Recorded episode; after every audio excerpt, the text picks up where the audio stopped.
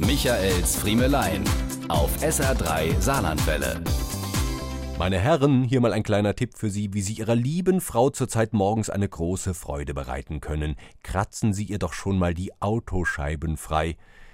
Was, werden Sie sich fragen, sind denn die Eisheiligen schon wieder zurück? Nein, und ich meine auch nicht Eiskratzen, sondern Pollenkratzen. Das ist doch momentan erforderlich. Auch als Nicht-Allergiker wünscht man sich manchmal Regen herbei, Wasser zum Spülen von oben. Vermuten Sie nicht gleich Diebstahl, wenn Sie Ihr Auto auf der Straße nicht sofort wiederfinden. Es könnte durchaus sein, dass die Kiste inzwischen nur grün anstatt schwarz ist.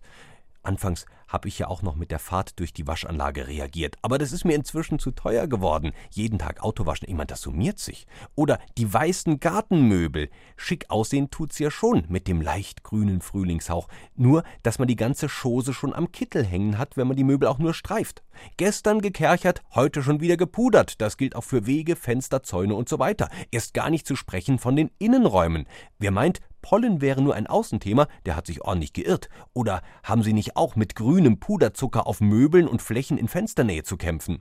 Ich habe im Bad schon vermutet, meiner Tochter sei leicht verspätet nochmal das Fläschchen mit Fastnachtsklimmer umgefallen. Aber Pustekuchen, die Birke war's, dieser Schelm. Inzwischen fliegen ja auch diese weißen, puscheligen Dinger, die wie Schirmchen von Pusteblumen aussehen, nur größer und runder.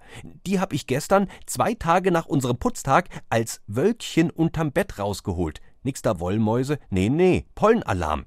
Da ich nicht allergisch bin, konnte ich die Dinger nun aber ganz praktisch nutzen. Ins Kopfkissen gesteckt sind sie bedeutend weicher als meine Federn. Und wenn sie noch ein paar Tage fliegen, dann reicht's auch noch für eine neue Decke. Diese und mehr von Michaels Friemelein gibt's auch als SR3 Podcast.